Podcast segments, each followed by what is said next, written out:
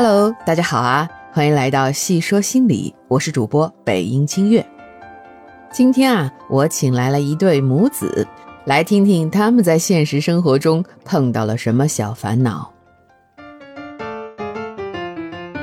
妈妈，今天便当的东西好少啊！啊，哪里少呀？有西红柿、玉米，还有饺子呀。就是少。比前几天的少，前几天有好多呢，有水果、蛋卷、面包、月饼，还有鸡蛋。大哥，之前那些是买来的，今天的便当可是妈妈一大早去菜市场买的新鲜蔬菜呀，还有亲手包的水饺，妈妈可是花了好长的时间呢。可是就是少嘛。刚才这个小孩子太可爱了，前几天吃的便当都有好几种，今天突然少了几种，难怪会不高兴呢。而这位妈妈，自己用心包的饺子啊，去菜场买的新鲜蔬菜，从花的时间上来说是更多了，但是孩子却不满意，妈妈也很委屈。看来啊，双方都因为没有达到自己的期望值而感到委屈。期望值是什么呢？它是我们大脑啊对未来可能发生的事情的一种预期。这个预期呢是根据过去的经验啊，或者通过跟别人的比较得来的。当期望满足的时候，我们就会觉得开心；没有满足，就会不开心了。所以啊，期望值的管理就成了解决这个家庭小烦恼的关键。那么，我们如何管理这个期望值呢？我们先来说说孩子。对这个孩子来说呢，之前的便当有五六种，那么他对之后这个便当的预期啊，就是大概这个水平了。突然减少到两到三种，他自然就会不开心。怎么管理孩子对这个便当的预期呢？那就是沟通。这个妈妈呀，在便当数量变少之前，可以先和孩子沟通好，明天啊，妈妈给你包饺子。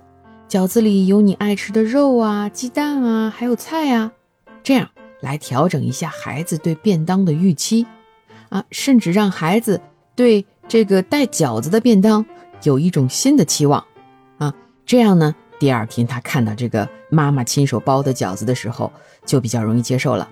通过沟通来调整对方预期的办法，也适用于很多其他的场合哦，比如孩子过节日对生日礼物的预期。还有玩游戏对游戏时间的预期等等，啊，所以通过沟通调整预期是管理期望值的法宝。其次呢，就是这个妈妈的期望值。这位妈妈因为花了很多的时间来准备这个便当，她心里其实也是有个预期的，啊，她期望孩子吃的有营养，吃的开心啊，同时当然她也期望自己是个好妈妈。对自己的期望没有达成，往往是我们成年人失望的来源。那么，妈妈怎么管理自己的期望呢？首先啊，妈妈要了解，孩子小的时候啊，吃的越好，口腹之欲就会掉得越高。那么，等他们将来长大离开家庭之后，就会特别追求这方面的满足，而这个呢，就有可能影响他在其他方面的追求，比如求知。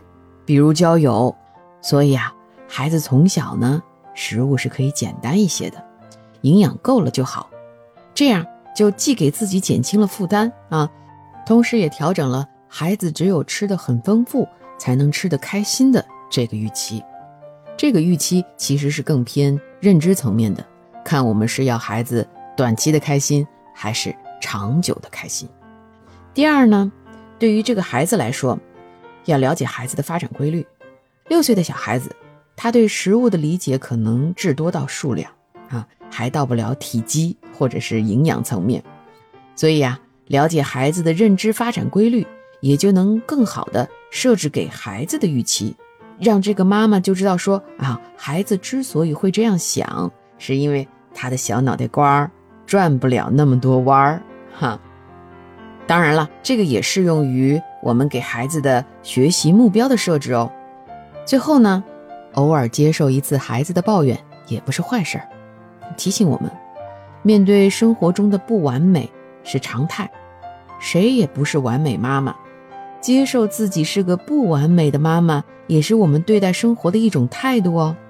孩子抱怨，我们一笑了之，也不是豁达，而我们把这个豁达的态度传递给孩子，也是一种生活的智慧。其实啊，期望值的管理不仅适用于家庭的亲子关系，也同样适用于和老板、客户、恋人，甚至是和我们自己的关系。这里的关键就在于，你是否能够了解对方的期望，以及这个期望和现实之间的差距。你是不是有能力缩短这个差距？如果有能力，那就通过实力去满足他；如果没有能力，那我们就可以通过沟通来调整对方的预期。最后呢，和大家分享一句来自《人类简史》的作者赫拉利的名言：在心理层面上，幸福取决于期望，而不是客观条件。我们不会因为过着和平而繁荣的生活而变得满意，相反，当现实与我们的期望相匹配时，我们才会感到满意。好了，感谢您收听今天的节目。本次节目的小剧场由兔子和可爱的多米带来。如果喜欢，欢迎点赞、评论、加关注。我们下期见啦！